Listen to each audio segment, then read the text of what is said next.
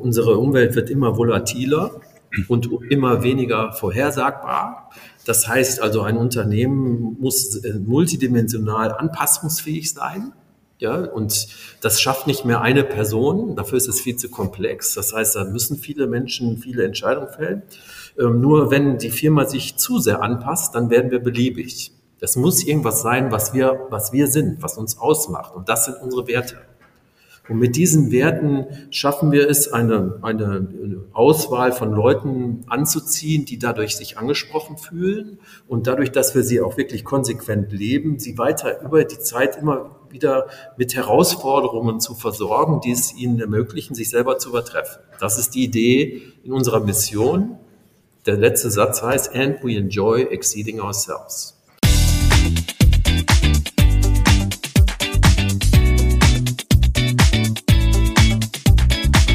Herzlich willkommen bei Stark im Sturm, dem Podcast für Positive Leadership. Führen in unsicheren Zeiten, das ist das Thema und ich bin Jens Alsleben, Autor des Leadership-Buches Stark im Sturm und Führungscoach.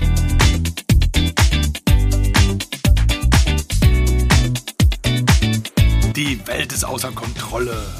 Immer mehr entgleitet uns. Nichts ist mehr sicher, nichts kalkulierbar. Dinge ändern sich über Nacht und um 180 Grad. Die Volatilität schlägt Kapriolen. Der Wandel geschieht inzwischen exponentiell und alles passiert gleichzeitig. So vieles von dem, was uns bislang Halt gab, ist weggebrochen. Topmanager und Führungskräfte, aber auch Mitarbeiter sagen mir fast täglich, wir stehen mehr oder weniger hilflos im Sturm. Die alten Modelle funktionieren einfach nicht mehr. Das können sie nicht. Denn wir wurden sozialisiert in einer linearen, stetigen, relativ konstanten Welt. Und plötzlich lösen sich alle Konstanten nicht in Luft auf, sondern werden zu Disruption. Einer meiner Klienten sagte mal, wir müssen unser Geschäftsmodell praktisch alle fünf Minuten in Frage stellen, nur um überhaupt zu überleben. Dieser Wahnsinnsdruck macht uns noch alle fertig. Das stimmt. Aber nicht für alle. Nicht für jene, deren Geschäftsmodell praktisch der Sturm ist. Zum Beispiel die kämpfende Truppe. Ich war acht Jahre in einem mobilen Kampfverband und erlebte Offiziere, die sogar mitten im Kugelhagel nicht nur stark führten, sondern das auch noch mit bewundernswerter Leichtigkeit. Alle fragten sich damals, wie machen die das bloß? Was machen die, um in schwierigen Fahrwassern erfolgreich zu bleiben und sich auch unter dem alltäglichen Wahnsinnsdruck diese wunderbare Leichtigkeit der Führung zu bewahren? Wäre es nicht toll, das zu wissen? Wäre es nicht toll zu wissen, wie du sturmsicher wirst und bleibst? Das finden wir in diesem Podcast Stark im Sturm heraus. In dieser Folge habe ich wieder einen tollen Gast am Mikrofon, äh, der in der Vergangenheit äh, schon etliche Stürme durchsegelt hat äh, und eine ganze Menge an Tipps und Tricks mitgebracht hat, wie er und seine Mannschaft in rauer See gut zurechtgekommen sind. Ich bin sicher, ihr werdet nach der knappen halben Stunde, die wir jetzt zusammen haben, äh, mit einigen neuen Ideen rausgehen und hoffe natürlich, dass ihr dann wie immer allzeit stark im Sturm stehen könnt mit eurer Mannschaft und würde sagen, wir fangen jetzt mal an und steigen ein in die heutige Folge. Viel Spaß! Ja, ein herzliches Moin, ihr Lieben. Äh, der Jens von Starken Sturm äh, ist wieder dran am Mikrofon. Ich habe heute wieder einen großartigen Gast, äh, den Christian Leser, der auch noch in meiner alten Heimat in Köln sitzt im Büro. Guten Morgen, mein lieber Christian, grüß dich. Guten Morgen, Jens. Ich grüße dich auch. Ich hoffe, es geht dir besser als mir. Und mir geht schon gut. also, die, die wesentlichen Sachen sind exzellent. Mir geht es sehr gut, wenn ich auf die wesentlichen Sachen gucke, ja. Aber es gibt ja, auch viele Themen, die stürmisch sind. Ja.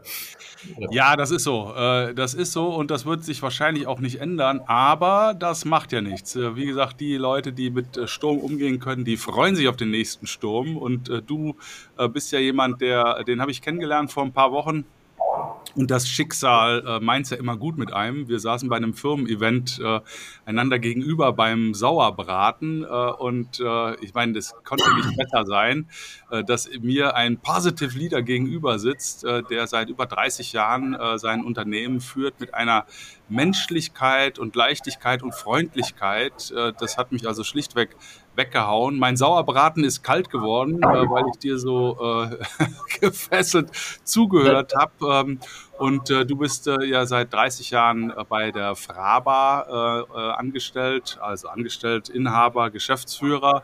und die Fraba ist ein sehr werteorientiertes Unternehmen. Ich habe mal auf eure Homepage geguckt äh, und äh, da habt ihr unter Mission und Werte, äh, das ist mein Lieblingsbereich, da gucke ich immer rein, weil da so viel Hülsenfrüchte immer äh, ver, ver, äh, verteilt werden, also so leere Worthülsen. Da steht jetzt bei euch Total Information, Fair Sharing, Dynamic Development und Competence. Und äh, wenn man das sich so anlie äh, durchliest, dann äh, wird einem sehr schnell klar, das ist keine leere Worthülse. Äh, ich, äh, bevor ich auf dich übergehe, ich finde find das also großartig. Äh, nehmen wir mal vollständige Informationen. Da schreibt ihr, wir sind wie ein offenes Buch. Unsere Mitarbeiter haben Zugang zu allen Geschäftsinformationen.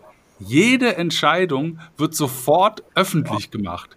Wir teilen unsere Informationen offen mit all unseren Geschäftspartnern. Wow. Also, äh, mein Lieber, äh, ich gebe jetzt erstmal rüber zu dir. Wer bist du? Was macht dich aus? Ähm, was ist dir ganz besonders wichtig und warum tust du, was du tust? Ja, ich bin der Christian Leser und in der Tat seit 30 Jahren äh, hier äh, im Sturm äh, der Fraba unterwegs. Und der Hintergrund, dass ich das tue, ist, dass äh, mein Bruder und ich beides Berater waren in Großunternehmen und äh, wir uns, wenn wir uns dann getroffen haben, gegenseitig unser Leid geklagt haben, wie traurig das alles ist in den großen Firmen und ähm, festgestellt haben, dass große Firmen Menschen kleiner machen, als sie sind.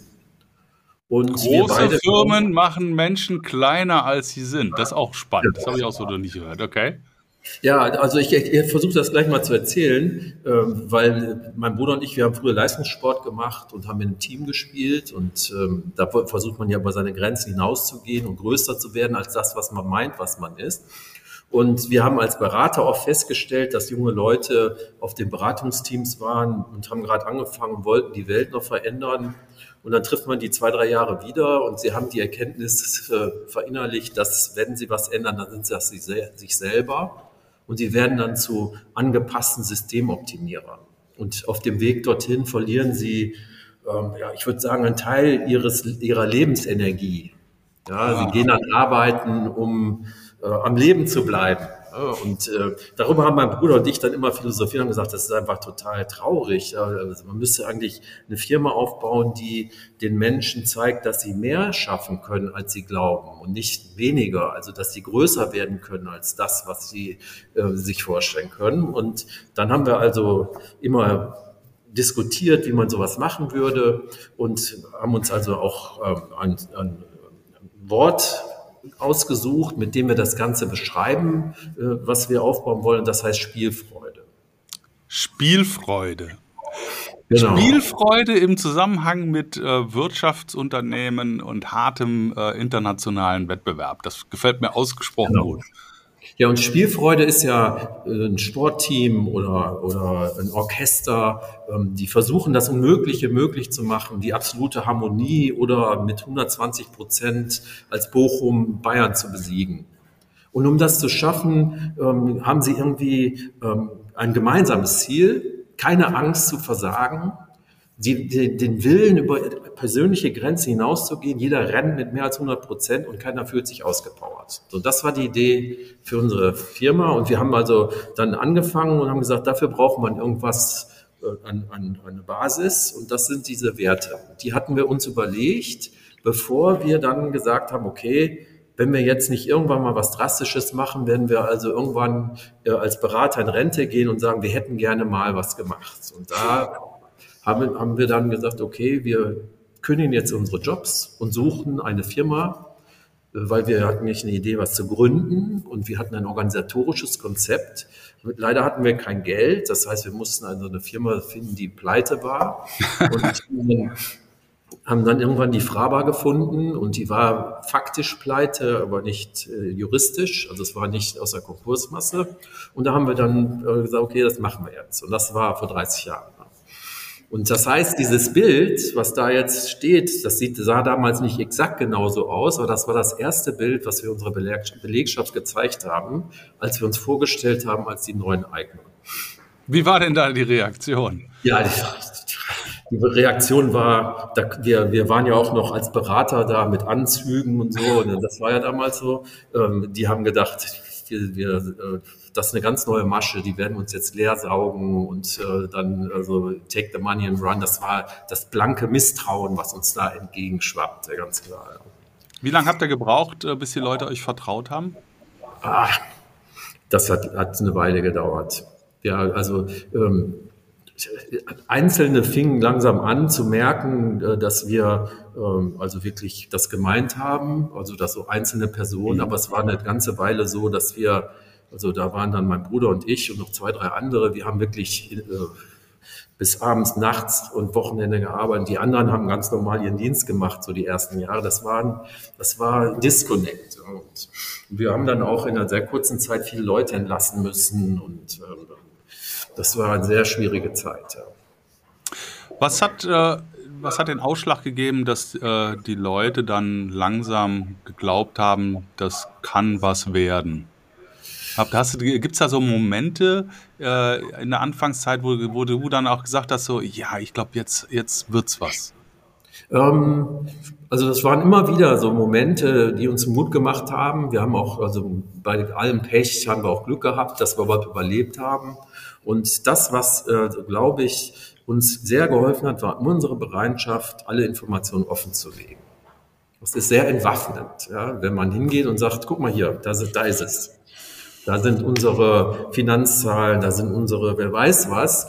Das hat auch damals den Betriebsrat äh, sehr, äh, ja, wie soll ich sagen, hat ihm die Basis seiner Macht genommen, weil wir alles veröffentlicht haben.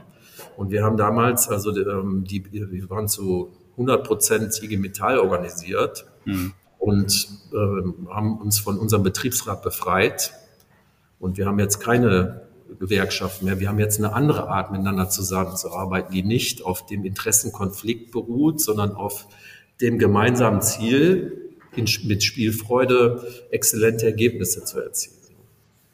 Vielleicht streuen wir ganz kurz ein, was, was macht die Fraba? Weil du sagst IG Metall, äh, das ist also kein äh, Spielfreude, äh, New Work, äh, Happy People Unternehmen. Also natürlich ein Happy People Unternehmen, aber nicht, äh, da ist noch irgendwas Handfestes ne, zwischen ja. Produkte die und so. Die Fraba ist jetzt 104 Jahre alt, also wir sind also nicht ein Startup.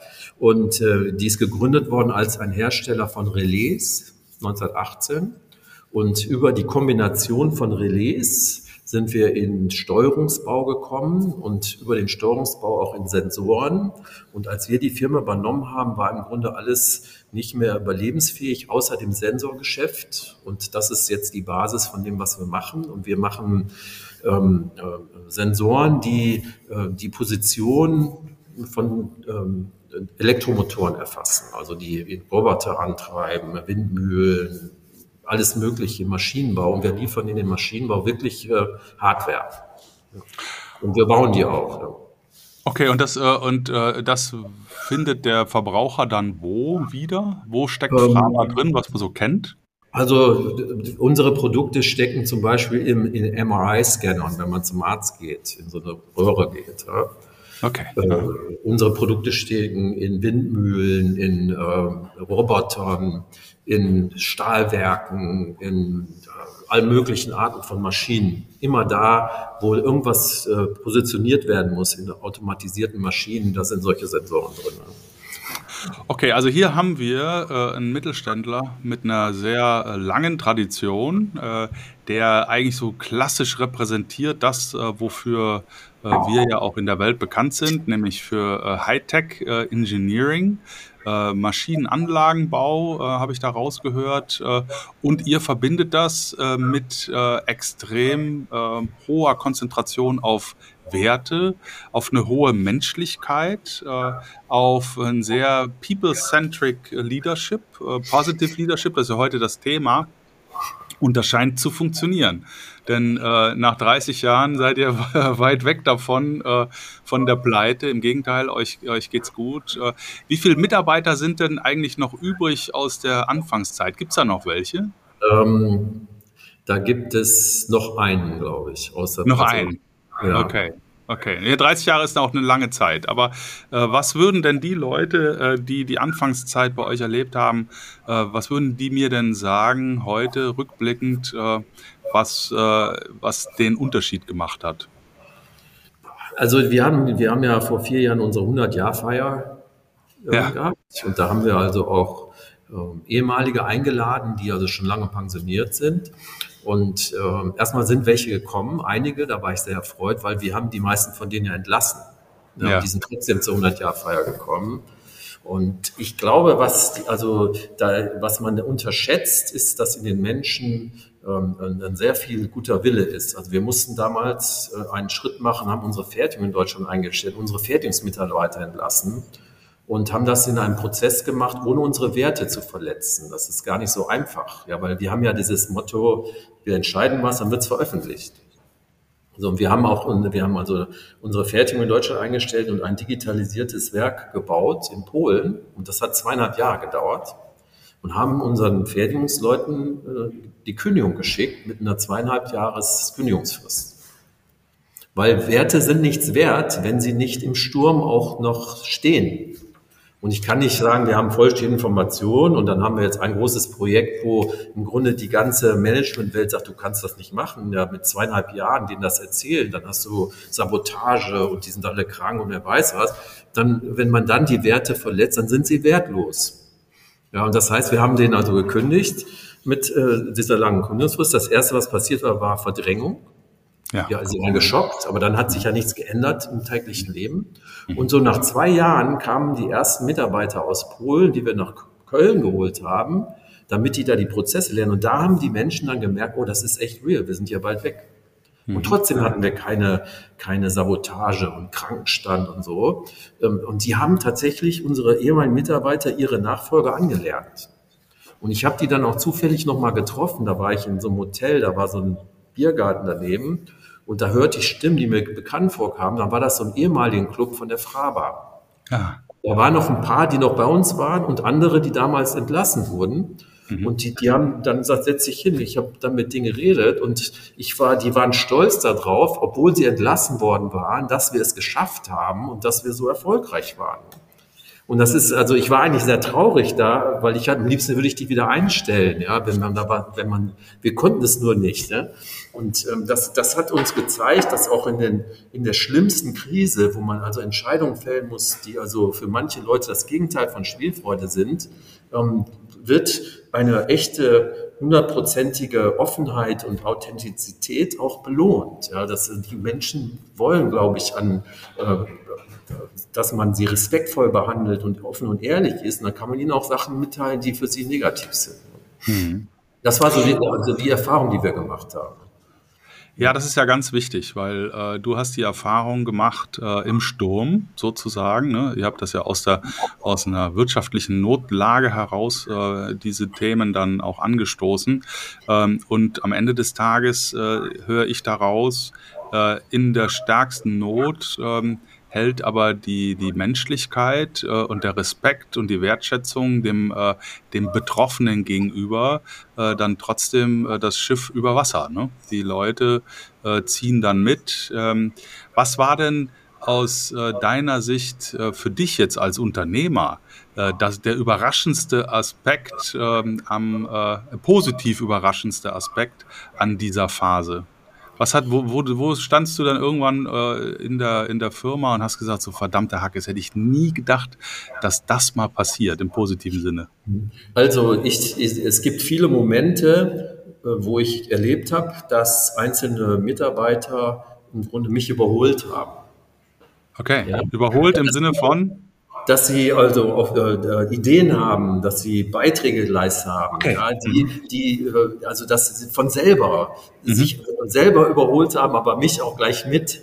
Ja, und äh, das macht mich dann immer, also dann werde ich so richtig äh, ruhig und äh, das macht, ist wahres Glück für mich, ja, weil mein, meine Mission und die von meinem Bruder war ja, wir wollen eine Organisation aufbauen, die im Wirtschaftsleben ähm, dauernd mit Spielfreude exzellente Ergebnisse erzielt. Ja, und wenn ich dann merke, dass die Leute das von selber machen, ohne dass man sie antreiben muss, dass sie über sich selber, und das ist die wahre Freude. Und da, hab ich, da haben wir einige Momente von. Ja. Und ja, das, aber, das, das ist deswegen auch so, äh, so schön, äh, dass du das sagst, weil ähm, ich ja die feste Überzeugung habe und du, äh, du einer der vielen Beweise bist dafür, äh, dass äh, gutes menschzentriertes äh, Führen durchaus auch Ergebnisse produziert, die weit besser und nachhaltiger sind, als das traditionelle Führungsformen mit sich bringen. Ne? Und da, du, du bestätigst, dass die Leute dich überholen, dass ihr exzellent wirtschaftet, äh, aus einer Notsituation euch äh, hervorragend transformiert habt äh, zu äh, einem sehr stabilen äh, Marktspieler, die Leute über sich selbst hinausgewachsen sind. Äh, und das hört sich für mich auch so an, als ist das das, das Fundament, um auch in den heutigen Stürmen tatsächlich erfolgreich wirtschaften zu können. Also ich glaube, das ist ganz genau, weil äh, unsere Umwelt wird immer volatiler und immer weniger vorhersagbar. Das heißt also, ein Unternehmen muss äh, multidimensional anpassungsfähig sein. Ja, und das schafft nicht mehr eine Person. Dafür ist es viel zu komplex. Das heißt, da müssen viele Menschen viele Entscheidungen fällen. Ähm, nur wenn die Firma sich zu sehr anpasst, dann werden wir beliebig. Das muss irgendwas sein, was wir, was wir sind, was uns ausmacht. Und das sind unsere Werte. Und mit diesen Werten schaffen wir es, eine, eine Auswahl von Leuten anzuziehen, die dadurch sich angesprochen fühlen und dadurch, dass wir sie auch wirklich konsequent leben, sie weiter über die Zeit immer wieder mit Herausforderungen zu versorgen, die es ihnen ermöglichen, sich selber zu übertreffen. Das ist die Idee in unserer Mission. Der letzte Satz heißt, and we enjoy exceeding ourselves. Das gilt ja für alle. Das gilt nicht nur für die bis zu der Hierarchieebene X, sondern alle, inklusive mich selber und meinem Bruder. Wenn wir aufhören, uns selber zu übertreffen, dann ist Zeit für uns vom Spielfeld zu gehen. Mhm. Okay, das, äh, wenn äh, wir aufhören, uns selbst zu übertreffen, dann wird es Zeit, vom Spielfeld zu gehen. Ähm, das bringt mich auf die, die Frage dieses Value Washings. Also Greenwashing als Begriff kennt ja jeder, ne? dass also jeder, äh, jeder ähm, plötzlich, der äh, vielleicht auch als Umweltsünder galt, jetzt plötzlich äh, ESG-konform wirtschaftet. Ja. Ähm, und und äh, ähnlich ist es ja jetzt auch. Wir haben, hören sehr viel von Purpose und äh, Werte sind wichtig und so weiter. Ich glaube, auch da gibt es genügend Leute, die betreiben da äh, Value Washing, auch in der, ähm, in der Anbahnung, im Onboarding. Also jeder weiß ja heute, wenn ich mich bei einem Unternehmen äh, bewerbe, dann muss ich irgendwie auch das Thema Werte besetzen, weil das ist ja irgendwie wichtig. Wie selektiert ihr denn äh, die Leute aus, die äh, eure wahren Wert, eure Werte wirklich in sich tragen, versus derjenigen, die sich auf der Homepage da eingelesen haben äh, und äh, im Interviewprozess sagen, ja, das mache ich auch. Also offene Information ist voll mein Ding. Und das aber gar nicht so mein. Haben wir, haben wir den Bewerter und Bewerbungsprozess haben wir kopiert von der Beratungsfirma, wo ich lange war. Und die, die investiert sehr viel Zeit. Das sind viele Interviews. Also wir nehmen uns sehr viel Zeit mit den Beratern, äh, mit den neuen Bewerbern. Und wir sagen ihnen auch, unsere Werte sind nicht nur Friede, Freude, Eierkuchen. Ja, weil das ist so, Spielfreude heißt auch Rennen. Ja, und über seine eigenen Grenzen gehen heißt, in das Ungewisse zu gehen. Mhm. Wenn ich irgendwann dann den Eindruck habe, so ich habe alles unter Kontrolle, dann bleibe ich stehen. Das heißt, es ist immer sowas, wo ich, wenn ich das jemandem in der Präsentation sage, das werden dann einige sagen, okay, das ist nicht so unbedingt mein Ding. Das heißt, das ist so wie so eine Selbstselektion. Die Leute, die da nicht kommen und unsere Gehälter sind auch so, ähm, wir zahlen nicht mehr als der Wettbewerb, so eher ein bisschen weniger. Und das sind so, da sind also schon Filter drin, dass, dass die wir gar nicht entscheiden müssen, ob jemand kommt. Die, die dann wirklich noch weitermachen wollen, die haben schon selber so die ein oder andere Hürde hinter sich gelassen, weil sie sagen, oh, das spricht mich an. Mhm. Aber es ist auch nicht so, dass wir eine 100% Rate haben. Ähm, wir haben aber gerade am Anfang haben wir unsere Systeme so, dass wir also lieber einen Fehler machen und jemanden gehen lassen, der vielleicht gepasst hätte, um einen Fehler zu vermeiden, jemanden zu lange zu behalten, der nicht passt. Weil die machen dann die Spielfreude für viele Leute kaputt, ja, wenn die zu lange bleiben. Ja, das ist auch mal ganz wichtig. Äh, die Konsequenz. Ich meine, am Ende des, äh, am Ende des Tages äh, äh, schadet es ja jedem, dem Betroffenen genauso wie der Organisation. Aber ähm, am Ende des Tages diejenigen, die die Werte nicht leben, äh, so früh wie möglich dann auch ähm, damit konfrontieren und äh, ihnen einen vernünftigen, menschgerechten Weg auch aus der Organisation bieten. Weil das ist ja auch das, was ihr mit euren Werten genau. äh, verkörpert. Äh, ich äh, ich habe da immer dieses kleine ähm, diese, diese kleinen Buchstaben TEV, dieses kleine Modell, äh, was äh, da immer mitschwingt. Ich weiß nicht, ob du das schon mal kenn äh, kennengelernt hast. T für, äh, steht für Talent, E für Experience und V für Values. Und äh, ich habe mal gelernt, äh, am liebsten würde man jemanden einstellen mit einem großen T, einem großen E und einem großen V. Also einem großen Talent, großer Erfahrung und einem großen Wertekorsett. Aber was am Ende des Tages äh, man sich merken muss, egal wie groß das Talent, egal wie groß die Erfahrung, wenn die Werte klein sind, äh, dann äh, ist das äh, toxisch für das Gesamtkonzept. Und das ist das, was du ja auch sagst. Ne? Also äh, das darauf achten, dass die Werte passen, ähm, das ist, glaube ich, ganz entscheidend für äh, eine langlebige, nachhaltige, gute Zusammenarbeit zwischen Unternehmen und, und äh, Mitarbeitern. Ne? Ja, und bei uns ist es ja so, äh, einer unserer Werte ist ja vollständige Information und ja. das ist wirklich vollständig.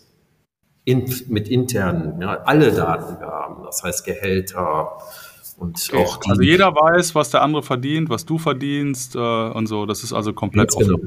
Und okay. wir haben einen, einen, also einen Prozess, mit dem wir uns jedes Jahr ähm, die Gehälter neu festlegen. Aha. Das haben wir auch von der Beratungsfirma übernommen. Äh, die da auch sehr viel in solche Sachen äh, investiert. Und wir machen also 360-Grad-Interviews, ähm, aber es ist nicht so, dass wir einen, einen Chef haben, der seine Leute bewertet. Das gibt es bei uns nicht sondern es ist immer eine unabhängige Person, die im Grunde das Umfeld von jeder Person äh, Informationen sammelt und den dann unabhängig den Kandidaten vorstellt in einer Runde, wo wir dann unsere Mitarbeiter in ein Ranking bringen und die Gehälter festlegen. Und die Diskussionen, mit denen wir das machen, die nehmen wir auf und veröffentlichen sie. Das wow. heißt, das heißt, ich kriege also die Primärinformation darüber, wieso ich jetzt an Rank Nummer so und so gelandet bin und mehr verdiene als ein anderer oder weniger als ein anderer, weil wir wollen nicht, dass äh, durch die, die äh, Kommunikation durch einen Filter geht. Ja, wenn ich jemandem sagen muss, immer, du hast leider nicht so einen großen, äh, tollen das Ergebnis erzielt, dann neige ich dazu, dem das so zu sagen, dass er es missverstehen kann. Mhm. Ich möchte ihn nicht verletzen. Mhm. Damit sage ich ihm aber auch Sachen, die nicht so ganz stimmen. Mhm. Und das gibt dann immer so ein Mist, das ist nicht authentisch. Und wir haben dann gesagt, Schluss, kann man alles sehen, genauso auch mit, und wir haben einmal im Jahr ähm, Partnertreffen. Das haben wir auch von der Beratungsfirma übernommen. Also wenn man hier ähm, als Spielfreude ähm, Führer im Grunde andere Leute auch zu mehr Spielfreude kann man hier Anteile bekommen, also wird Partner. Und wir treffen uns einmal im Jahr und die Diskussion, die wir haben, nehmen wir auf und veröffentlichen die. Das ist ja, also, und das heißt, so, ich glaube nicht, dass jeder unserer Mitarbeiter das sich immer alles anschaut. Aber jeder mhm. weiß, er kann, wenn er will, oder sie kann, wenn sie will, sich das anschauen. Und äh, da sind, ich, ich selber mache immer einmal im Monat so ein Video, wo ich, also, äh, das hat bei uns schon seit 30 Jahren so Tradition, dass wir immer den Leuten erzählen wollten, äh, was wir damals, mein Bruder und ich so machen, damit sie sehen, was wirklich auf uns zukommt. Und da kann ich sehen, es sind ungefähr, ich würde mal sagen, ein Drittel der Leute gucken sich das immer an. Nicht mehr. Ja. Ja, aber auch nicht weniger. Ne? Ja, ja.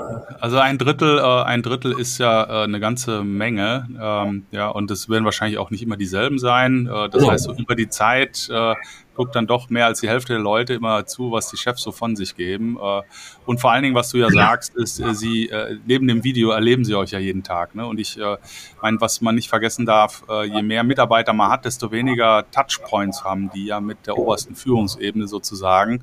Und deswegen gucken die noch genauer hin, wenn sie dann mal den Chef oder die Chefin sehen, hören, fühlen ähm, und klopfen die ab nach Authentizität. Ne? Und wie heißt es ja, je höher man man kommt, desto weniger spielt die Kompetenz äh, und äh, desto mehr spielt der Charakter eine Rolle in der Wahrnehmung der Mitarbeiter. Und das ist äh, ein ganz, ganz wichtiges Erfolgskonzept auch für deine Glaubwürdigkeit. Ne? Mhm.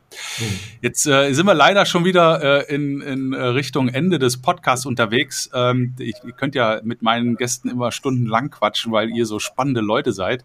Ähm, was mir ja immer wichtig ist, ist so die Impulse für unsere Zuhörer. Und ein Impuls wäre mal zu fragen, äh, welche drei Dinge nimmst du mit in einen Sturm? Welche drei Dinge nehme ich mit in einen Sturm? Also äh, ich habe schon ganz viele Stürme gehabt, auch jetzt gerade wieder. Ja?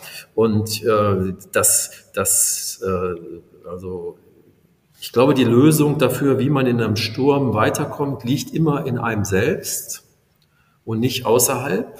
Und das heißt, ähm, ich gehe, ich frage mich eigentlich so, ähm, woran glaube ich?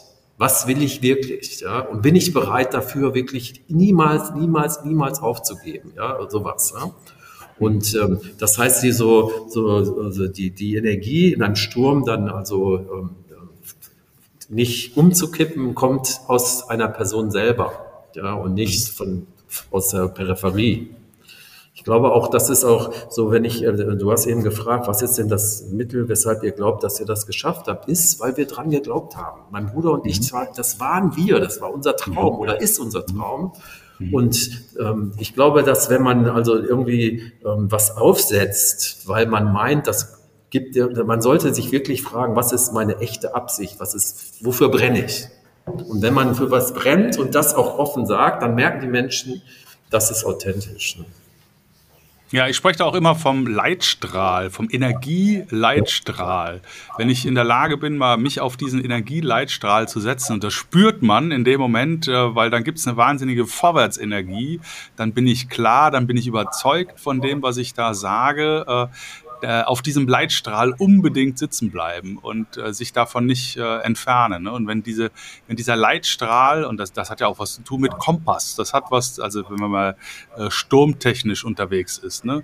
das hat was zu tun mit äh, dem, dem richtigen inneren äh, Equipment, ne, dass ich einfach auch einen Selbstwert und ein Selbstbewusstsein habe und eine, und eine Kraft habe, die äh, durch den, die, die äh, Mission und die Vision kommt, die ich da habe, ähm, dann kann ich auch diesen Stürmen trotzen. Ne? Es ist auch interessant, äh, dieses, diesen Kompass, weil ja, das ist der Kompass, aber es ist der Kompass für die Organisation.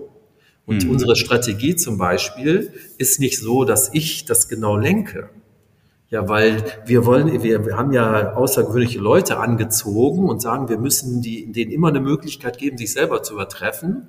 Das heißt, das geht auch ins Diverse. Ja, das wir, unsere Strategie heißt nicht, genau das ist der, die Priorität und danach wird das alles optimiert, sondern die heißt, dass wir unseren Leuten es ermöglichen, sich ähm, sich selber zu übertreffen und auch die Leitplanken dafür zu geben, dass das wirtschaftlich Sinn macht, ganz genau. Aber mhm. es ist oft auch so, wir können da nicht einfach hingehen und sagen, wir, wir nehmen die Projekte und die, die da so ROI-mäßig, grenzmäßig stoppen wir alle, weil dann hätten wir einen großen Teil unserer Leute vom Kopf gestoßen. Ne? Mhm. Und wir müssen die weiter herausfinden. Das heißt, ja. unser, unsere Strategie geht immer mehr in die Vielfalt. Wir haben angefangen mit Drehgebern, äh, jetzt machen wir äh, Energy Harvesting Devices und eine Digital Plattform, weil dort immer wieder ähm, Werte entstanden sind dadurch, dass Leute auf Ideen gekommen sind. Mhm. Naja, das ist, äh, nennt man Innovation äh, langläufig äh, und die kommt dadurch, dass Leute kreativ sein können und äh, einen Denkraum haben, in dem sie sich auch äh, tatsächlich sicher fühlen. Äh, äh, und ja, das sind alles so, so ähm, Dinge, die sind so selbstverständlich, aber äh, trotz alledem auch so schwer, weil das hat was zu tun mit äh, jahrzehntelanger äh, glaubwürdiger, nachhaltiger äh, äh, ja auch, auch Werte, le Werte leben. Ne? Ähm, jetzt stell mal vor, du sitzt in der Kneipe äh, und neben dir sitzt jemand, äh, den findest du total sympathisch äh, und der ist auch Unternehmer wie du und der ähm, sagt ich irgendwie, komm ich, äh, ich, ich merke, ich komme so nicht weiter, wie ich das bisher gemacht habe, äh, so wie du das machst, das finde ich, äh, hört sich großartig an. Was, was, was meinst du, was ich machen sollte, so als ersten Schritt, um in deine Richtung zu gehen? Was würdest du dem da sagen? Ja, also ich hatte ja eben schon mal gesagt, erstmal musst du dir klar werden, woran du glaubst. Ja, was sind mhm. eigentlich wirklich deine Werte? Ja? Und was mhm. ist wirklich dein Ziel? Und äh, dann ist es so, äh, die, wie wir das eingeführt haben, ist nicht so ein Modell, was einfach nachahmbar ist, weil wir zu, zu nah am äh, Exitus waren, zu Loft. Ja, weil wir standen mit dem Rücken an der Wand. Mhm. Das war damals unsere Schwäche, aber es hat uns auch Möglichkeiten gegeben, wirklich viel auf einmal zu ändern. Mhm. Und das ist, ich glaube, wenn ich jetzt zu jemandem gehe, der da schon was hat, was wertvoll ist, dann muss er die Werte auch bewahren und kann nicht einfach von Null anfangen. Da würde man ja viel kaputt machen. Ja. Mhm. Und das heißt, so, da bin ich jetzt nicht der Experte drin, weil ich komme ja aus einer Welt, wo wir konnten nicht mehr viel kaputt machen, war ja alles kaputt. Ich glaube, dass dieses, so, ich würde immer den Rat geben, such, was du wirklich, woran du glaubst und dann ähm, rede auch mit den Leuten darüber, ja, über das. Und ähm, dann musst du dir auch äh, also im Klaren sein, dass nicht alle dazu passen. Hm. Ja, oder du sagst, das ist mein Ziel, ist genau das Passende für die Leute zu finden, dann machst du ganz konsequent das. Aber dann wirst du nicht das Maximum an Leistung erzielen. Ne? Hm. Hm. Ja, also dieses Greenfield versus Brownfield, also wirklich von Null auf etwas aufbauen können, während äh, äh währenddessen andere eben aus dem laufenden Geschäft heraus die Transformation machen müssen. Ich glaube, ein ganz wesentlicher Punkt ist, ähm, sich zu öffnen, die Offenheit, die du auch gesagt hast, auch, auch äh, den Leuten klar zu machen, äh, das, ist, das, das ist ein Weg, der dauert, äh, der ähm, ist nicht klar sichtbar, wo der Weg lang geht, aber es ist äh, eigentlich äh, völlig unumstritten, dass dieser Weg gegangen werden muss und gemeinsam ähm, schafft man das halt. Und äh, den Leuten dann auch die Möglichkeit geben, innerhalb dieser Change-Kurve sozusagen sich auch mitteilen zu dürfen mit ihren äh, Problemen. Du hast, du hast Verdrängung angesprochen, äh, womit die Leute natürlich auch reagieren etc. Ähm, da sehr viel Verständnis und sehr viel Geduld auch aufbauen als Organisation, dass die Menschen äh, ihre Zeit brauchen, um äh, sich auf äh, Transformationsprozesse auch einzulassen. Ne? Und ich da steckt dann letztendlich auch die Liebe zu den Leuten dahinter, ne? Also der, der, der unbedingte Glaube an das, äh, an die Möglichkeiten, das Potenzial der Leute. Ich glaube auch, also grundsätzlich ist das so, wenn man zu den Leuten kommt und sagt, ich will euch ändern. Mm. Das ist nicht so gut, sondern ich fange mit mir selber an. Mhm. Da gibt es so ein Zitat von äh, Waldo Emerson, um, ähm, What you do speaks so loud, I can't hear what you're saying. ja. ja. Und das heißt, ich glaube, dass man, also, äh, wenn man tatsächlich das sagt, das muss sich was ändern, dann muss man selber anfangen, mit sich selber zu ändern und das auch zu machen, dass die Leute sehen, es ändert sich was an der Spitze zuerst. Hm. Ja. Das ist ein wunderbares Schlusswort, mein Lieber. Äh, es war äh, hoch inspirierend. vielen Dank dafür. Es geht ja darum, positive Impulse nach draußen, nach draußen zu setzen, draußen, wo der Sturm tobt. Äh, du hast ganz viele positive Impulse gesetzt. Äh, deine Energie äh, ist spürbar. Ich wünsche euch viel Erfolg bei allem, was ihr tut. Ähm, Dankeschön. Und auch, ich sag mal, immer den richtigen Kurs im Sturm. Und freue mich auf weitere Gespräche, die dann folgen werden. Ich finde das sehr, sehr spannend und danke dir sehr für deine Zeit. Ja, und jetzt äh, jingle ich aus. Ähm, alles Gute weiterhin und viele, Gruß, äh, viele Grüße in die alte Heimat. Mache dir ja. und tschüss. Ich danke, dass ich hier mitreden durfte. Es hat mir sehr viel Spaß gemacht und ich freue mich auf äh, Folgegespräche. Ja. ja. danke dir, Christian. Okay. Ich äh, jingle aus. Danke dir, Marit Okay. Tschüss, ciao. Wow, wer hat an der Uhr gedreht? Ist es wirklich schon so spät? Das war's wieder. Ich hoffe, ihr hattet genauso viel Spaß bei der Sendung wie ich.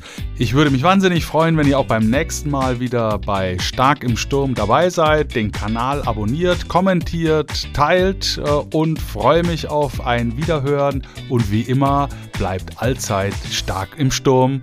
Herzliche Grüße, euer Jens.